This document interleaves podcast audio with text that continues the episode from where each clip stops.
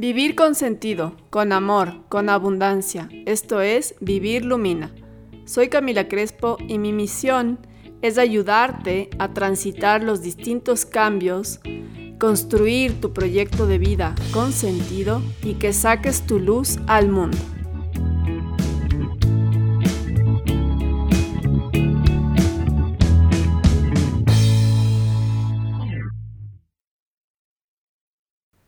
La pandemia fue difícil para todos y la educación en casa online fue aún más dura. Después de terminar ese reto tan duro que fue la educación eh, a distancia online, donde realmente me cuestioné muchas cosas acerca del sistema educativo, decidimos los tres irnos de paseo al noroccidente de nuestro país al bosque nublado que queda como a dos horas de Quito, Mindo. Y después fuimos un poco más hacia adentro, donde hay una reserva ecológica Mashpi con una biodiversidad muy grande. Y hay un proyecto del chocolate Mashpi artesanal, orgánico, que tuvimos la oportunidad de conocer. Y ahí conocí a la precursora, a la dueña, Agustina Arcos, una mujer segura, tranquila, con una conexión profunda con la naturaleza desde pequeña, que fue su brújula para tomar las decisiones que la llevaron a tener el proyecto que tiene ahora, un proyecto con alma, un chocolate que cuando lo pruebas sientes que está hecho con mucho amor. Sin más, les dejo esta linda entrevista y donde quiero que se lleven lo más importante, la energía de Agustina Arcos.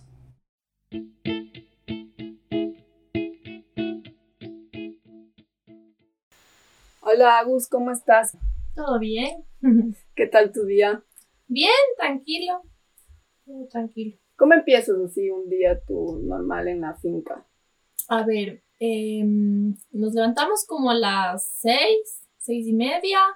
Eh, bueno, yo vivo con mi compañero Alejandro y normalmente él hace el desayuno y yo voy a ver los animales o al revés, yo hago el desayuno y él se va a ver los animales. Entonces, la persona que se va a ver los animales tiene que ir a ver las gallinas, dar de comer a las tilapias, recoger los huevos, dar de comer a las cabras y eso. Y mientras tanto, la otra persona hace el desayuno y ya Luego desayunamos y ahí ya cada uno o el, Alejo se va a trabajar en lo que tiene programado para su día y yo en lo que tengo programado para mi día.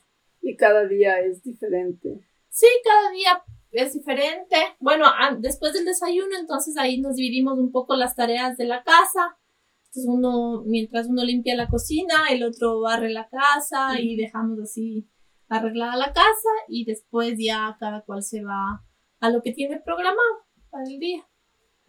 Oye, bueno, yo estoy aquí recién como cinco o seis días, pero me encanta el campo, me parece tan lindo, es tan distinto a la ciudad.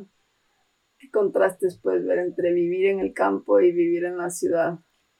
Claro, o sea, yo he vivido en realidad poco tiempo en la ciudad, ¿no? Haciendo un cálculo han sido como unos ocho años de mi vida. Y eh, fue cuando una parte de mi, adolescencia y una parte de la universidad. Entonces, claro que es una vida súper diferente, ¿no? Al menos una vida de universitario es como otra, otra cosa, ¿no? Em, aquí me gusta un montón, claro, la, la, conexión que hay ahí a todo momento con la naturaleza, eh, cómo se resuelven las cosas, ¿no? Aquí estamos en un lugar así medio lejos de, de la ciudad, entonces no es como que te hace falta algo y vas a corriendo a la tienda a comprar, sino que tienes que tener siempre como una, una planificación o, buscártelas así, las cosas en la finca mismo, en el campo mismo, entonces eso hace bien diferente también la vida, ¿no? O sea, de Mashpi, el pueblo más cercano si quieres comprar algo. La ciudad más cercana es Pedro Vicente o Los Bancos.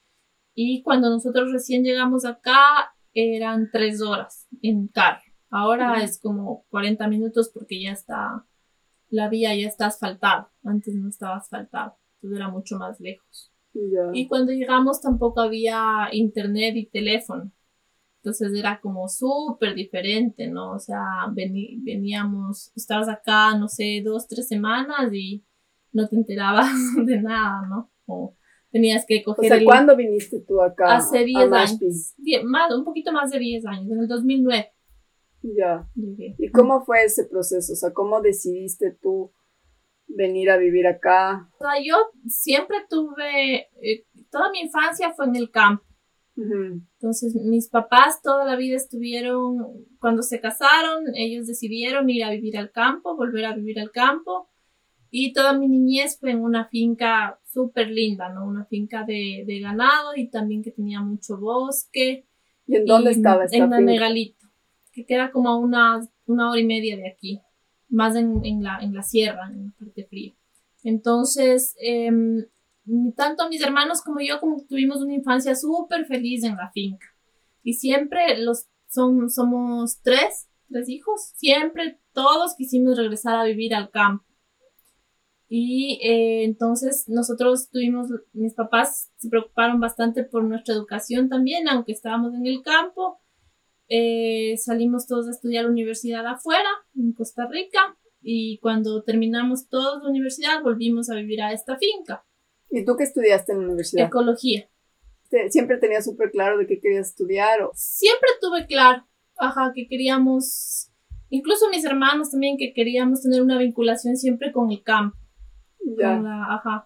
Más, eh, antes, cuando comenzamos, teníamos como una visión más de biología o de ecología pura, así, de conservación, ¿no? Y después con, con los años nos fuimos metiendo más en el ámbito de agroecología, de buscar así de formas de producción más sostenibles, cuestiones así. ¿Cómo hiciste, o sea, cómo fue para ti esa transición de pasar de, estudiar en el campo a irte a Costa Rica a hacer la universidad? Pues no, nosotros estudiamos en una escuela eh, rural, unidocente, y después como a los, cuando yo tenía unos nueve años, mi hermano ya acabó la escuela y necesitaba ir al colegio. Entonces ahí salimos a vivir a un lugar también rural, en Cayambe, pero íbamos a una escuela ya en la ciudad, o sea, viajábamos todos los días de la finca a la ciudad y, era y fue un proceso así súper difícil para mí, porque las escuelas unidocentes, aunque son así como, tal vez no tienes como muchos materiales, muchos recursos para, para estudiar, son escuelas que un poco nos permitieron estar más, más libres, digamos, ¿no? ¿no? No teníamos que estar como encajonados ahí en un aula ni nada de eso, sino que estábamos todo el tiempo vinculados igual a la naturaleza y ya llegar a una escuela así súper formal fue durísimo. Y más que nada, al menos yo era como súper tímida, porque salir como de un pueblo así súper remoto a una escuela con, con un montón de estudiantes más, se me hacía súper difícil y nosotros también crecimos sin luz, no teníamos luz eléctrica, no teníamos televisión, nunca estuvimos vinculados a la televisión, entonces llegar a, una, a un medio donde todos los niños han tenido acceso a televisión, o sea, ni siquiera entendíamos, yo ni siquiera entendía de lo que hablaban, o sea. Te sentías la, minoría. Claro, como un, un extraterrestre, ¿no? Porque no, ni siquiera logras como tener temas de conversación. Tenerle temas de conversación ni nada, ¿no? Es como un mundo completamente diferente. ¿Y lograste ser ahí amigos así? ¿O te costó? Eh, no logramos como vincularnos mucho. Ya más grande en la adolescencia, sí. Sí, pero, pero siempre había bastantes diferencias, ¿no? En, la, en las formas de, de ver el mundo, en las formas de adaptarse. Nunca nos adaptamos muy bien a la ciudad en general. Mm. Después de un periodo fuimos a vivir a Quito. Y ahí, ahí estudié en un, en un, colegio más, digamos, alternativo, así, no sé si se llamaba el América Latina. Pero, pero también era, no, no, no nos adaptábamos mucho a los sistemas educativos así tradicionales. Y de ahí ya me fui a estudiar en Costa Rica. Ya.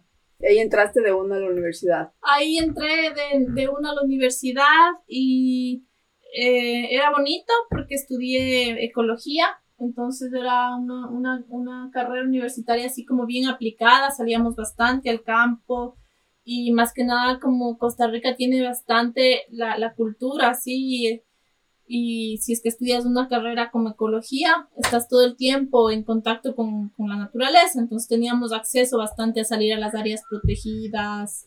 Claro, eso era bien, eso era bien bonito en la carrera de, de ecología que estudié. Era una ventaja porque conocí, tuvimos chance de conocer lugares súper lindos. Estabas en tu papaya. Ajá, claro, ahí sí, o sea, en el colegio y era como que era un extraterrestre que, que no, no tenía como mucho, no me adaptaba muy bien. Y después ya en la universidad escogí como una carrera que estaba vinculada a la naturaleza y ahí sí, súper bien, ¿no? Y de haber conocido un montón de gente que está sí, metida en esa onda. Claro, de hecho, mi, compañero, el Alejandro, le conocí ahí en la universidad. Así y también le gustó, claro, o sea, le gustaba un montón. Todos los fines de semana nos íbamos al campo con los compañeros de universidad y cada vez que había una oportunidad salíamos de gira. Eso era bonito. Aunque también ahí vivíamos en un departamento así súper chiquito de estudiantes en pleno San José y era como que sí extrañaba mucho la vida de la finca. Pero sí hay como mucho más chance de vincularse al, al campo ahí en Costa Rica. ¿Y en Costa Rica estuviste cuántos años? Cinco, no menos, como unos, sí, de cuatro a cinco años. Ya. ¿Y en qué universidad estudiaste allá? En una privada, se llama Universidad Latina. Sí, eso es bien bonito, ¿no? Porque mm, primero no tienen ejército. Entonces, al no tener ejército, se ha invertido mucho de esos recursos que en estos países se van al ejército en educación, en salud, y, y se ha desarrollado una cultura súper fuerte vinculada a la naturaleza, a las áreas protegidas. A... Hermoso. Ajá, entonces eso es muy lindo. Terminaste la carrera en, en ecología ah. en Costa Rica. ¿Y tú ya tenías pensado regresar a Ecuador? ¿O, nunca pensaste quedarte? No, nunca pensé en quedarme porque siempre tenía esa, esa necesidad de volver a, vivir en, la finca, en el campo. Y en la universidad como que, como que ganamos herramientas así para de restauración ecológica, algo que nosotros teníamos un, mucho con mis hermanos desde niños es la necesidad de conservar el bosque, porque mi papá, como les dije, tenía ganadería, entonces para hacer la, ganadería eh, tuvo que tumbar, por ejemplo, montaña, bosque, para hacer los potreros para las vacas y todo, entonces nosotros le, como que le recriminábamos un montón a mi papá em, cortar el bosque, pero claro, no entendíamos que era su necesidad de mantener a la familia. Entonces nosotros siempre tuvimos como ese objetivo de restaurar el bosque, de, cambiar todo el sistema productivo de la finca a algo, algo más vinculado con la ecología. Entonces fue como que justamente decidimos estudiar eso con, con Los tres hermanos estudiaron eh, Mi hermano y yo. Mi hermana también le gustó mucho, pero no, no, no terminó la universidad. Cogió otro, otro rumbo. Ya. Pero también después cuando volvió de Costa Rica se vinculó a la finca y todavía viven ahí en esa finca. ¿Y tú eres la, la intermedia? La menor. La menor. Ya. Entonces de ahí volviste acá, volviste a la finca. Sí, de ahí volvimos. Ya con tu pareja. Sí, volvimos los tres hermanos, mi hermana, yo y mi hermano, eh, con nuestras parejas a vivir ahí. Ajá. Y mis papás. Ya. Ajá. Entonces cada uno se hizo su casita, así en la, en una parte de la finca, y comenzamos un proyecto conjunto de restaurar todos los potreros y de hacer un poco de ganadería sostenible, turismo y un proyecto más integral. Entonces nuestro objetivo era restaurar el, todo el ecosistema ahí en, en esta finca, pero también producir. Entonces dijimos, bueno, vamos a cambiar los potreros por... En ese tiempo comenzamos a hacer cafetales bajo sombra, con árboles y también con un poco de turismo. Entonces eh, construimos unas, un canopy, unas tirolinas para que puedan venir los turistas y también eh, adecuamos la casa de nuestra infancia, que es una casa bien bonita, para recibir gente y, así comenzamos. Ajá. Chévere. Y, de ahí cómo llegaste acá a Mashpi? Bueno, y de ahí ya eh, estuvimos ahí unos años con el Alejo y toda la familia. Y em, a mí siempre, o sea, siempre quise como vivir lo más lejos posible de, de las ciudades y de la, de la civilización y del sistema, ¿no? Entonces en ese tiempo Mashpi estaba, como les dije, no había luz, no había, mm, no había la carretera, no había internet y eso como que sí me llamaba la atención un montón, ¿no? Para mí mientras más lejos mejor. Entonces nos vinimos acá con el Alejo también porque nos gustaba mucho vivir cerca de un río. Y también porque sentimos que este ecosistema así más tropical es como más productivo. Entonces es tal vez más sencillo tener un poco más de autosuficiencia. Pues aquí, por ejemplo, se dan muchas cosas, pues sembrar plátano, yuca, cosas muy productivas, especias, el cacao mismo. Entonces sentimos que aquí podíamos hacer un proyecto más, eh, más sostenible a, largo plazo. Entonces mis papás em, nos apoyaron. En ese tiempo ellos tenían, tuvieron alguna herencia, algo así. Y, compraron la, la finca donde estamos ahora nosotros. ¿Y cómo se ah. llama la finca? Mashpichungo se llama. Ya, ¿y cuántas ah. hectáreas tiene? Son 56. Ya. Pero nosotros trabajamos en más o menos en 8 hectáreas. Ahí tenemos los sistemas agroforestales, el cacao, el taller y el resto es bosque nativo. Ya. Y lo que estudiaste en Costa Rica es lo que estás aplicando ¿Cómo se llamaba esto? De, la, forestería de análoga. La análoga. Hay, muchas formas de llamar, ¿no? Pero es como agricultura regenerativa, cuestiones así, son nombres, pero sí, o sea, aprendí bastante en la universidad, pero en general se aprende mucho más en la vida y en la práctica, ¿no? Mm. Entonces, claro, en todos estos años también con con gente que ha venido.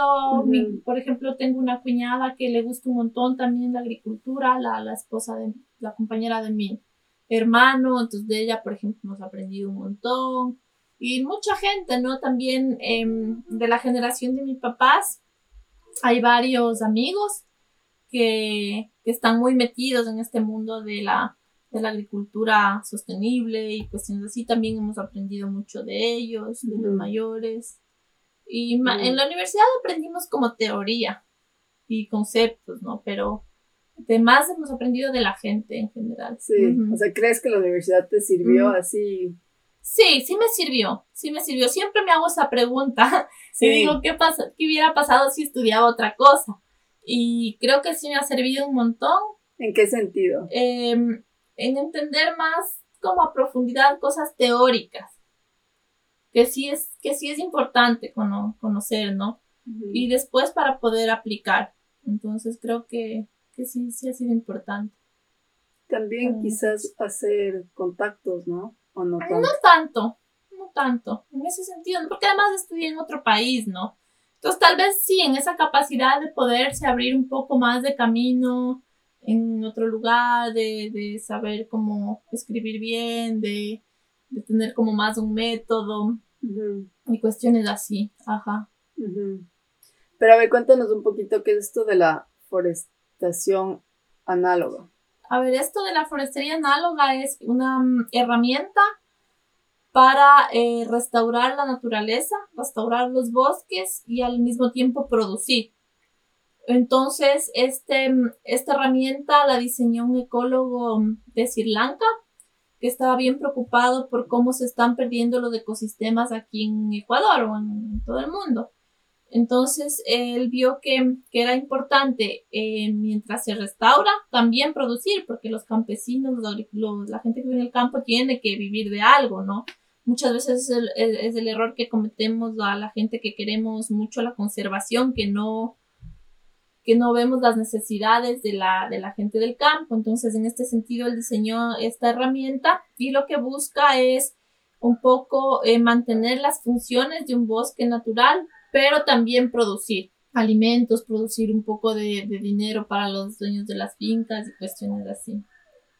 Entonces tú lo que haces básicamente, así en términos sencillos, es estudiar a fondo cómo está compuesto tu bosque, que, cuáles son las especies que hay en tu bosque.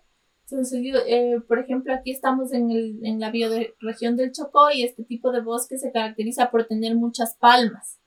Entonces, luego en tu plantación tú buscas eh, especies productivas análogas a las palmas que hay en el bosque. Entonces, puedes meter chontaduros, puedes meter sala, puedes meter Em, ciertas palmas que ya tienen como un valor comercial que tú ya puedes comercializar. Eh, y eso tiene como mucha, mucha lógica porque si es que esas determinadas familias o especies han, han coevolucionado en este ecosistema, es muy probable que luego en tu plantación también crezcan muy bien porque están adaptadas por durante muchísimos miles de años. Entonces también, por ejemplo, ves que en este bosque del Chocó hay muchos ficus o muchas parientes de los higos. Entonces, luego a la hora de diseñar tu plantación, eh, usas parientes. Ya comerciales. en este caso el cacao con ficus, con, sí, con, palmas, ajá. Con parientes de los Depende cuál sea el objetivo de producción de tu finca. Tienes que fijarte un objetivo de producción. Nosotros tenemos el cacao. Hay otra gente que querrá producir otras cosas. Entonces ahí va diseñando su, su plantación, dependiendo sus necesidades, pero también tomando en cuenta cómo está, cómo ha evolucionado el ecosistema en su zona. Y eso es importante porque aparte de generar hábitat para las especies, también te ayuda a tener sistemas como más resilientes a, las, a los problemas climáticos, por ejemplo, o a las plagas o a las enfermedades.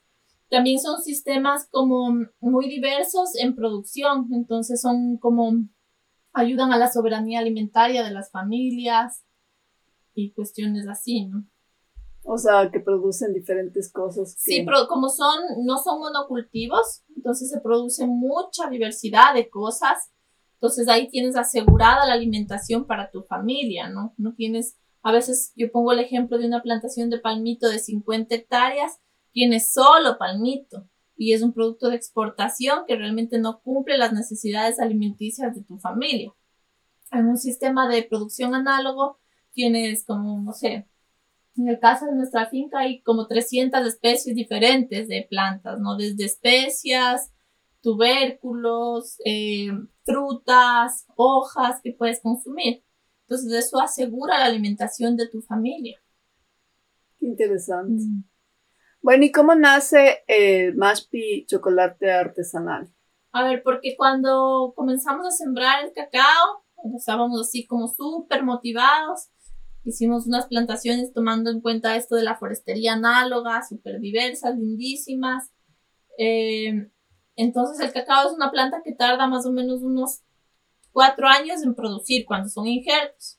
Antes de que produzcamos cacao ya producíamos yuca, banano, eh, varias variedades de plátanos, papayas, piñas, cuestiones que, que, producen más rápido en el tiempo. Entonces salimos al, salíamos al mercado todas las semanas a vender y nos dábamos cuenta que los agricultores vendiendo así como materias primas o productos primarios no ganan nada y que es súper difícil mantener un, un proyecto, aunque tu, tu, nivel, tu estilo de vida sea otro y cuestiones así, mantener un proyecto solo vendiendo cosas primarias. O sea, el cacao, por ejemplo, está sujeto a los precios de la bolsa. Entonces, el rato que hay una crisis, el precio del cacao cae. O el rato que hay sobreproducción, cae. Entonces, los, los agricultores, los productores de cacao no tienen como ninguna, ninguna garantía, ninguna seguridad sobre el precio que tienen. Entonces, nosotros hicimos las primeras cosechas y salimos a vender a Pedro Vicente y nos dimos cuenta que primero que nos daba pena vender un producto hecho así con tanto cariño, con tanto amor, a un intermediario, que ni siquiera íbamos a saber, mezclaba con todo el otro tipo de cacao procesado de súper mala calidad y sentíamos que no, que no era justo, ¿no? Que, que pasara eso. Entonces comenzamos a procesar, hacer nuestras propias barras de chocolate así súper artesanal y a vender así. Ese fue el, inicio. Y el nombre y el logo y todo como... Ah, fue, se fue construyendo poco a poco, en realidad. Em, porque aquí tengo... El nombre Mashpi nos encantó por el lugar, porque es un nombre bien sonoro, ¿no? Y, ¿Y sabes qué Em, significa mashpi? Sí, justo eso, eso iba a hablar. Mashpi, eh, no, hay, no hay como mucha certeza, pero algunas personas han hecho investigaciones y creen que mashi bien, significa compañero o amigo y pi agua, y que es una, una fusión entre quichua y safiki, que es el idioma que hablan en Santo Domingo de los H. Entonces, que significa amigo del agua. Esa es una de las interpretaciones, pero no, no hay seguridad realmente. Pero igual es un nombre que suena súper bonito. Entonces, por eso lo usamos. Ajá. Y de ahí se fue construyendo poco a poco. Al comienzo las cajas eran como súper sencillas. Eh, no teníamos como, como esta línea gráfica, sino que ahí poco a poco fuimos ideándonos. Eh, el dibujo de aquí del centro hizo una amiga artista.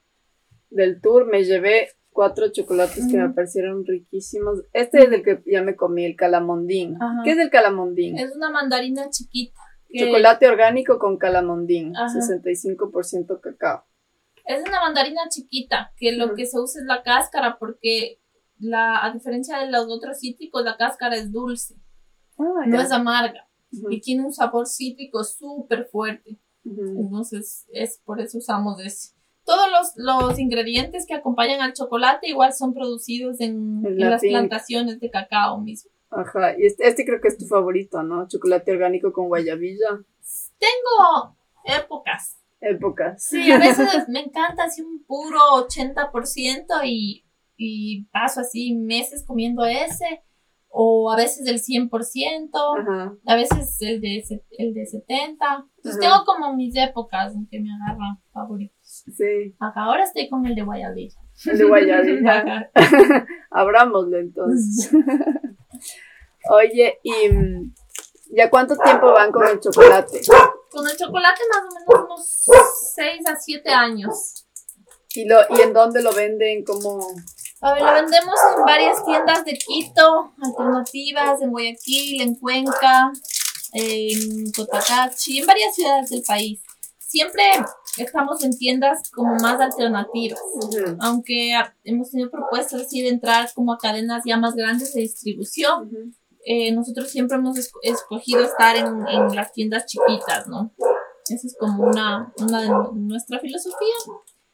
Apoyar a los, a los círculos cortos de comercialización y a las tiendas también pequeñas. Luego están, bueno, en la finca, antes de la pandemia vendíamos bastante. Recibíamos a la gente, la gente venía, conocía el proyecto. eh, Les hacías del tour. Les hacíamos del tour, o les hacemos, ya estamos retomando también eso. Ahora vamos a probar el de chocolate orgánico con guayabilla. Ujú. 65%. Y es con panela también, ¿no? Sí, eso Claro. es bien lindo porque hace poco, hace un año o, o más, usábamos azúcar. Pero en Ecuador es difícil conseguir azúcar orgánico, no hay. Mm, Entonces teníamos que, que importar de Colombia y era como un lío, todos los trámites de exportación, de importación. Entonces decidimos cambiar por la panela y es bien lindo porque aquí en la parroquia de Pacto hay productores orgánicos de panela que logran una calidad de panela increíble que, que ellos exportan a, a, a Italia, a España, a varios países de Europa. Dijimos, chuta, tenemos aquí tan cerca a nuestros proveedores, ¿para qué vamos a traer de Colombia el azúcar que además siempre tiene un grado mayor de refinamiento y que no tiene las propiedades así nutricionales de la panela? Entonces decidimos cambiar a panela. Y nos gustó full el resultado y nuestros Bien. clientes igual contentísimos con la panela. Oye, qué rico este Mm. de guayabilla. Mm. ¿Y cómo la guayabilla? ¿Es como la guayaba? ¿Es pariente de la Mm. guayaba? Es pariente de la guayaba, pero es ácida. El sabor es muy fuerte, muy ácido. Pone- Ponemos un poquitito nomás. Es Mm, como, y da un toque más como maracuyá, una cuestión así. Y tú ahorita te sientas, o sea, te, te dedicas 100% a esto, digamos. ¿O tienes algunos otros proyectos? Sí, sí, es- bueno, a lo del chocolate sí. En la, también ahora estamos comenzando con, jus- con, la, con los vecinos a restaurar una finca grandota de palmito que compramos entre todos.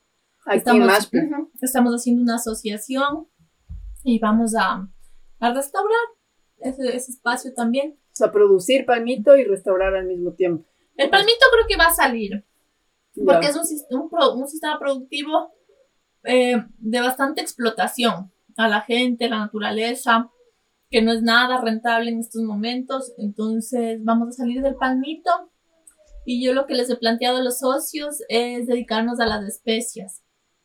Producir especias en sistemas igual de, de forestería análoga estamos analizando, pero es un proyecto súper lindo. Que estamos como que canela. Canela, cardamomo, em, ¿cómo se llama? Sí, vainilla, pimienta, eh, cúrcuma. Que se dan aquí. Que se dan aquí súper bien. Ah, Entonces, un poco, em, estoy ahorita metida en eso.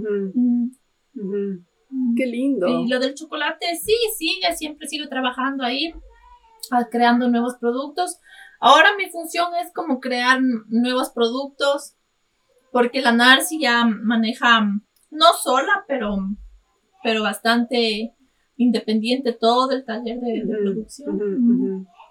Entonces yo ya hago otras cositas. Qué chévere, chévere. Entonces tú sientes como que has ido de a poquito construyendo tu propio proyecto de vida, digamos, como que, y siempre vinculado con la naturaleza. Sí, Sí, o sea, siempre tuve un objetivo bien claro. Desde chiquita. Ajá, que fue siempre estar vinculada así a la naturaleza, ¿no? Y buscar, buscar la forma de tener una vida mm, sostenible en la naturaleza. Tanto a nivel, yo hablo como sostenible ah, de una forma como bien integral, ¿no? Tanto a nivel así de, de la naturaleza mismo como a nivel económico, a nivel también espiritual, a nivel de, de la vida misma también, ¿no? Y sientes que la naturaleza también es una conexión fuerte a nivel espiritual. Claro. Sí, sí, sí. Yo siempre comentamos con mi hermana eso y, pensamos que, que el ecologismo, la ecología o, este amor de la naturaleza es como una especie de, de religión a la final, ¿no? Sí. Ajá. Sí. para nosotros sí es como nuestro puntal espiritual mismo. ¿Y qué les podrías decir a las mujeres que más bien se sienten súper perdidas? O sea, porque mm. ahorita va a haber muchas mujeres que nos estén escuchando que, que más bien estén del otro lado, o sea, que se sientan súper desconectadas, que estén súper perdidas, que no sepan qué es lo que quieren hacer. O que están justo en esa etapa en la que terminan el colegio y que ya tienen que empezar a un poco encontrar hacia dónde quieren ir o que terminan la universidad y que tienen que ir, eh, ir encontrando como que un proyecto de vida, ¿qué, les podrías tú? yo creo que hay que tener confianza en la vida, ¿no? Que muchas veces los caminos están, están abiertos, uno tiene que, que la vida es como un río, ¿no? Ahí fluir también con, con esos, ese río, tener confianza, buscar esta conexión siempre con algo, algo más allá. Muchas veces estamos buscando mucho afuera, ¿no? También estamos metidísimos en la sociedad de consumo. Para las mujeres es súper duro salirse de esta, de este estereotipo, por ejemplo, de, de todos los estereotipos que se generan, que, que, con los que crecemos las mujeres, ¿no? La belleza o ahora, por ejemplo, esto de ser profesionales súper exitosas, o la, el matrimonio, cualquier cosa, ¿no? El consumo. Entonces yo creo que, mm, que hay que comenzar a buscar más dentro de uno también y buscar conexiones mucho más profundas.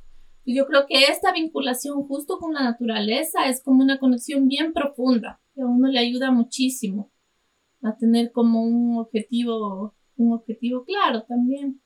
Sabes que me encantó eso que dijiste del río, de que la vida es como un río y que hay que fluir. Esta vez que estuvimos con, mis hijos eh, en el río, con Paulina, tu amiga, y, el, y su hijo Gabriel, que tiene seis años, el Gabriel nos estaba enseñando a nosotros a nadar en el río. Y a mí me daba un montón de miedo, o sea, el, fluir con el río, con la corriente, porque se me va a llevar y, y ahora, ¿cómo hago? Y ese soltarte y dejar que el río te vaya llevando y ir nadando y confiar que obviamente no era una corriente muy fuerte porque si no, no podrías meterte. Pero para mí fue un aprendizaje, un aprendizaje súper, súper bonito. Sí, yo creo que eso es súper lindo de vincularse con la naturaleza porque te libera de muchos miedos y te hace sentir como, o sea, y sientes que eres capaz, capaz de superar un montón de cosas, un montón de miedos O sea, hay gente en la ciudad, por ejemplo, que le da mucho miedo caminar de noche, sin linterna, cuestiones así. Cuando estás aquí en la naturaleza, como que te comienzas a soltar mucho más. Y más si eres una persona que tiene chance de vivir los dos mundos, yo creo que es bien importante vivir los dos mundos, ¿no? Saber del mundo de la ciudad y también estar como muy vinculado al, a la a la naturaleza y eso te hace una persona como mucho más completa y más como capaz de, liberarte de un montón de miedos y saber que puedes como afrontar así la vida como es. Claro, quizás tienes razón, porque la ciudad también tiene sus cosas que puedes aprender, ¿no? Claro, seguro que sí, ajá. De hecho, yo te contaba, cuando yo salí de, ya de adolescente a vivir a la ciudad, tenía, era súper tímida, o sea, me costaba un montón enfrentarme con el mundo de la ciudad hasta ahora, no me cuesta mucho enfrentarme. Pero sí es importante. Y quizás eso te enseñó la ciudad. Ajá. Sí es importante buscar esas dos, esos dos mundos, porque así es como está el mundo ahora, ¿no? Lo que pasa es que la gente que vive en la ciudad, chuta, se ha olvidado mucho de, de mantener esa conexión. Con, la naturaleza. Con la naturaleza. Sí. Mm. Oye, y ahora con esta pandemia, ¿cómo han vivido acá? ¿Cómo han vivido acá la pandemia? Bien, o sea, súper agradecidos de estar en un lugar así. Em, Porque están en un paraíso. Sí, realmente no ha habido muchos, muchos cambios en las formas de vida. Creo que hemos reforzado más eh, una, vida comunitaria. ¿No? Yo desde niña te conté que viví en una familia súper unida, entonces eh, para mí es muy importante tener una, comunidad cerca. Y creo que con la pandemia hemos reforzado eso, justo con la Pauli, con los otros vecinos, entonces eso me, ha gustado mucho. Y, y, tranquilos, tranquilos. En realidad es como que esta forma de vida que hemos elegido, como que ha sido una, una preparación para, para estos, estos escenarios. Estábamos como... O sea, súper distinta a la ciudad. Si yo le pregunto a alguien de la ciudad cómo has vivido la pandemia, colapsados Creo que las ciudades colapsaron con la pandemia. Claro. Sí, nosotros como que mm, desde que mis papás tomaron la decisión de vivir, de venir a vivir al campo, de hecho, creo que eh, la decisión de, o sea, el saber que en el futuro va a haber posibles escenarios como la pandemia, fue lo que a mis papás les llevó a vivir al campo y tomar esta mm. forma de vida.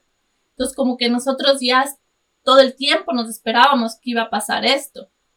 Entonces. se hablaba en tu casa. Ajá, sí, siempre. un poco.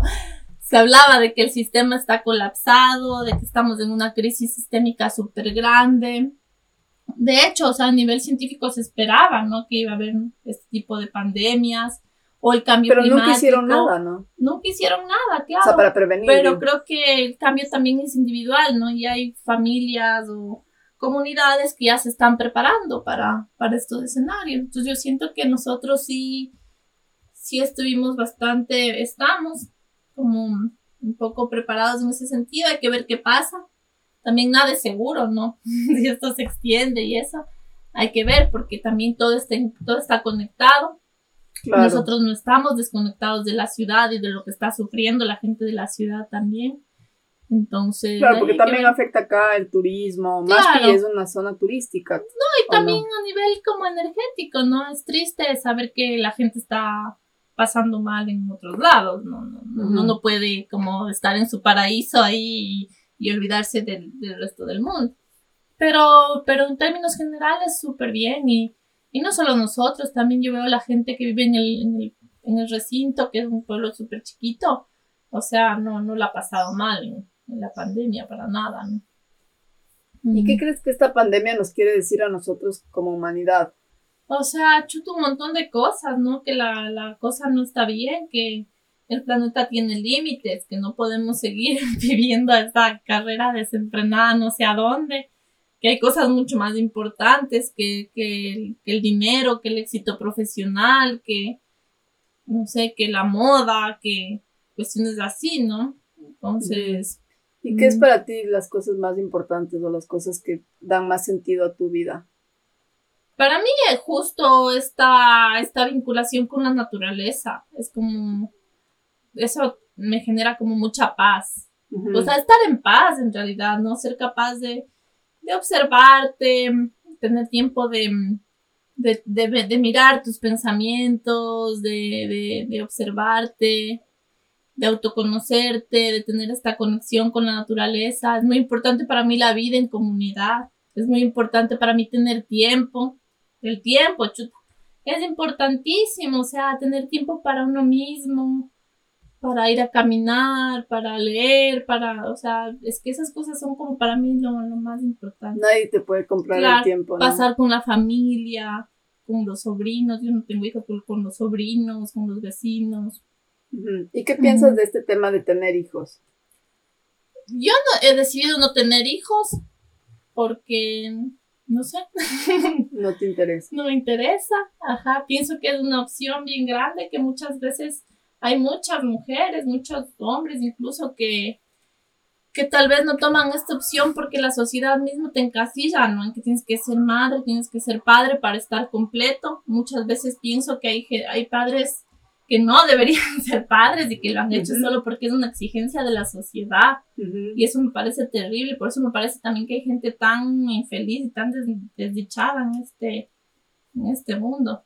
Entonces creo que es una opción súper válida, ¿no? Optar por no tener hijos, más ahora como está el planeta.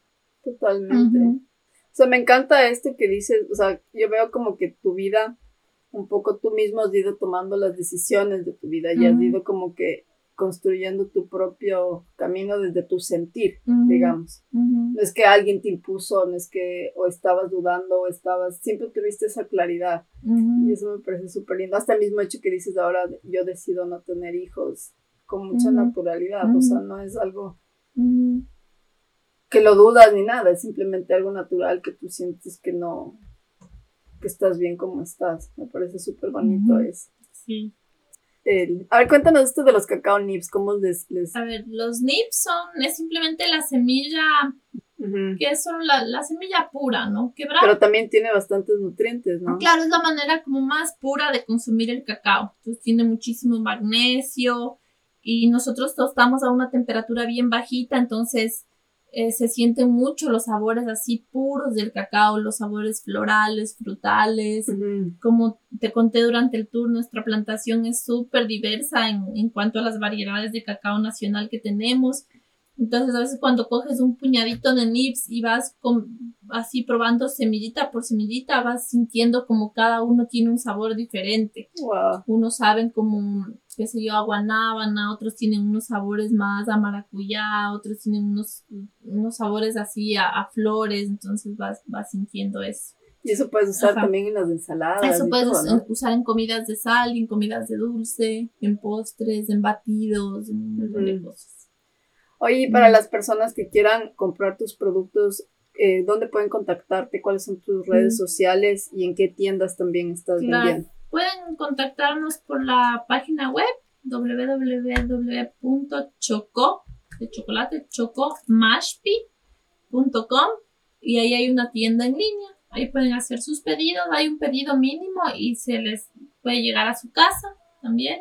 Eso con la pandemia activamos la entrega a domicilio. Ajá, y también estamos en tiendas como el Camari, que es una tienda de comercio justo en Quito, el Superfood, el Juan Granel, en varias tiendas así pequeñas de comercio justo. En Quito. ¿Y en, otras ciudades? En Guayaquil y en, Cuenca. Pero ahí en nuestras redes sociales están como destacadas todas las tiendas en las que encuentran y las direcciones. También pueden pedir directamente. Qué chévere. Y aparte del chocolate, ¿tienes algún otro producto? Em, trabajamos más como en, derivados del cacao, ¿no? Chocolate, polvo de cacao, manteca de cacao, nips, frutas cubiertas con chocolate. Estamos eh, ahora incursionando en el mundo de las infusiones, sacando algunas infusiones también y em, también mezclas como trail mix de, de, las frutas que producimos con mix de cacao y cuestiones así.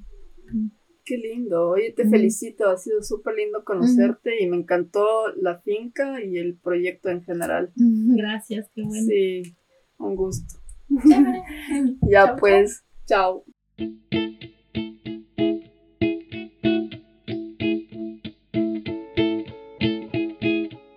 Gracias por escuchar Vivir Lumina Podcast. Puedes seguirme en mis redes sociales como Camila Crespo B pequeña L en Instagram y en Facebook. ¡Chao!